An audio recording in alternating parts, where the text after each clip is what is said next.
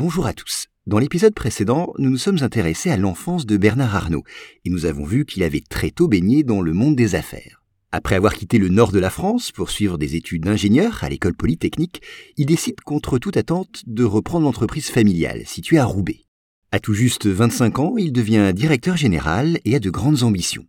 Il souhaite renouveler et diversifier les secteurs d'activité de sa société. Et pour cela, il va se tourner vers le luxe. Mais comment Bernard Arnault va-t-il réussir à s'imposer rapidement dans ce domaine? Bernard Arnault, chapitre 2 Un empire en construction.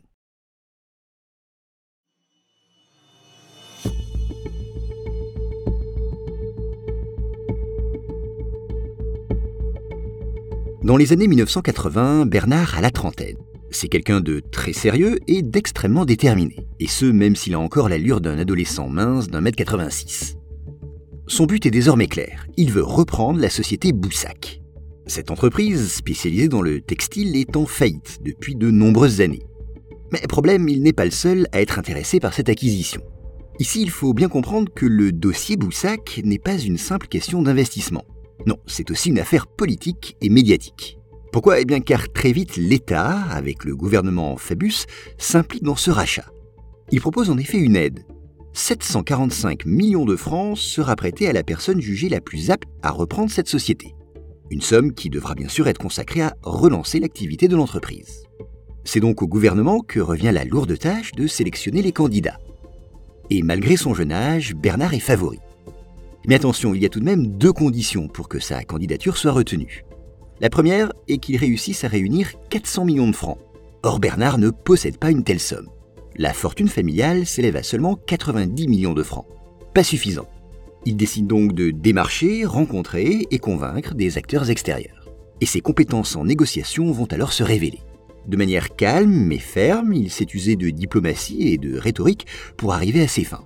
Il réussit à convaincre plusieurs acteurs économiques. Antoine Bernheim, Total, le géant français de l'énergie, la banque Worms et enfin le groupe Elf Aquitaine. Ces quatre acteurs fournissent à eux seuls plus des trois quarts de la somme demandée. Pour le reste, Bernard Arnault décide de compléter avec des emprunts. Et puis la deuxième condition pour bénéficier de l'aide de l'État est de conserver l'intégralité du groupe Boussac, les biens comme le personnel. Elle emploie plus de 25 000 personnes et l'État juge très important que ces emplois soient conservés. Surtout que Boussac est une entreprise du nord de la France et qu'avec la désindustrialisation, la région a déjà connu beaucoup de fermetures et vit avec un taux de chômage élevé. Alors Bernard Arnault promet oui de conserver les emplois et les filiales du groupe. D'ailleurs, dans son plan d'action, il n'y a pas de projet de fermeture ni de revente. Il affirme, je cite, que toute cession d'activité au sein du groupe Boussac aura un caractère exceptionnel. Cette promesse joue bien entendu en sa faveur. Alors l'État est séduit. Et puis le fait qu'ils viennent du nord de la France est également un point positif.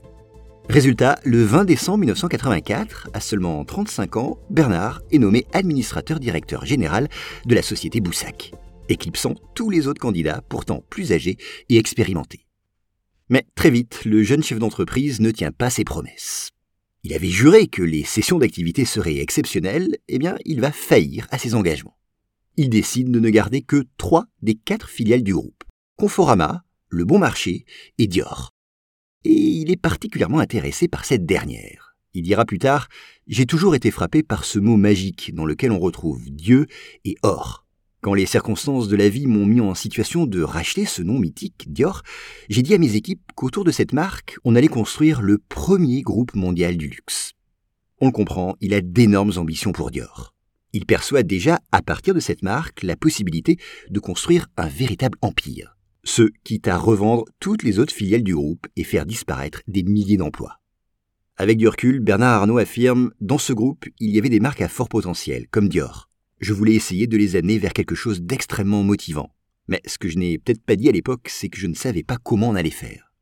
Alors les autres filiales du groupe pâtissent de ses ambitions autour du luxe. Bernard Arnault a-t-il manqué d'honnêteté? Aurait-il dû être plus franc? Aurait-il dû essayer de consacrer plus d'énergie à développer les autres marques de la société? Peut-être. En tout cas, sa carrière ne va pas en pâtir. L'achat de Boussac annonce le début d'une ascension professionnelle fulgurante. De son côté, l'entreprise familiale, Férinel, continue de bien fonctionner. Souvenez-vous, c'est Bernard Arnault lui-même qui avait décidé de reconvertir l'entreprise de travaux publics dans l'immobilier. Et en 1987, cette société construit plus de 3000 logements, dont 700 en région parisienne, et plus de 60 000 m2 de bureaux. Les affaires marchent donc bien et Férinel rapporte beaucoup d'argent. Mais Bernard Arnault souhaite investir majoritairement dans le monde du luxe. Il ne veut pas s'arrêter au rachat de Dior. Et sa nouvelle cible n'est autre que le groupe LVMH. Logique pour qui veut devenir numéro un dans le monde du luxe. Là, il faut se rappeler qu'en octobre 1987, c'est le krach boursier. La vie économique française et mondiale même se retrouve bouleversée. C'est précisément dans ce contexte, quelque peu chaotique, que Bernard Arnault fait l'acquisition de ses premières actions dans LVMH. C'est un nouveau groupe de luxe issu d'une fusion entre deux groupes français. En effet, en juin 1987, le groupe Moet Hennessy et le groupe Louis Vuitton avaient décidé de n'en former plus qu'un pour créer LVMH. Et eh bien en 1988, un an plus tard, donc, Bernard Arnault étend ses parts dans ce groupe. Il finit par détenir 25% de ses actions, ce qui fait de lui l'un des actionnaires principaux. Son objectif semble atteint. Mais il y a un hic. Les deux dirigeants des deux anciens groupes, Henri Racamier pour Louis Vuitton et Alain Chevalier pour Hennessy, n'arrivent pas à s'accorder. Ils ont des visions très différentes de ce que pourrait devenir le groupe LVMH.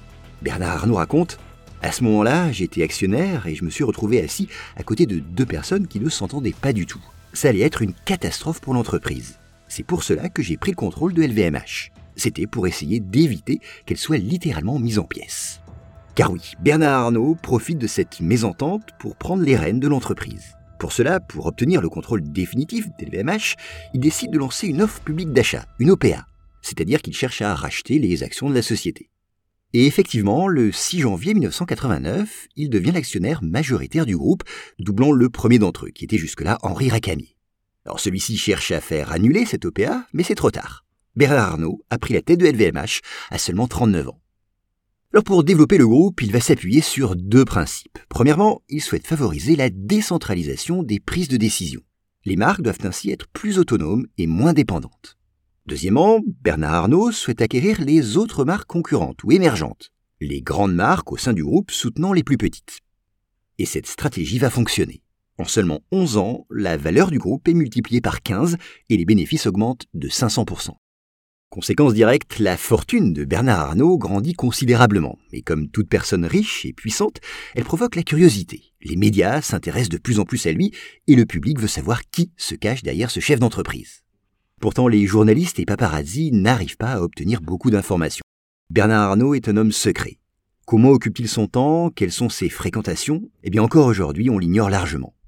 Mais on sait quand même qu'en 1990, il se sépare de sa femme. Après 17 ans de mariage, le couple annonce son divorce, sans que l'on en connaisse les raisons. Ensuite, Bernard Arnault refait très rapidement sa vie puisqu'il se remarie le 23 septembre 1991, soit seulement une année après son divorce. L'heureuse élue n'est autre que Hélène Mercier, une pianiste canadienne. Rappelez-vous, je vous l'ai dit, Bernard pratique le piano depuis son plus jeune âge. il est passionné par cet instrument. Les deux partagent donc une passion commune. Ils se seraient rencontrés au début des années 90 lors d'un dîner chez un ami en commun. À peine mariée, Hélène donne naissance à leur premier enfant, Alexandre, en 92, et trois ans plus tard, un petit Frédéric voit le jour. Enfin, en 98, Bernard devient père pour la cinquième fois. Le nouveau-né s'appelle cette fois Jean. Professionnellement, le chef d'entreprise du nord de la France souhaite poursuivre son ascension. Alors en 1993, le groupe LVMH rachète les marques Berluti et Kenzo. L'année d'après, c'est au tour de la maison de parfum Guerlain, puis Marc Jacobs, Sephora et Fendi notamment. Aucune marque ne semble échapper à Bernard Arnault.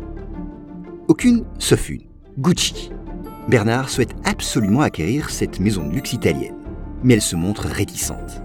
Alors là encore, Bernard Arnault va tenter de négocier. Cependant, cette fois-ci, le combat semble plus difficile. Quels arguments va-t-il utiliser? Que peut-il faire pour convaincre les dirigeants de Gucci?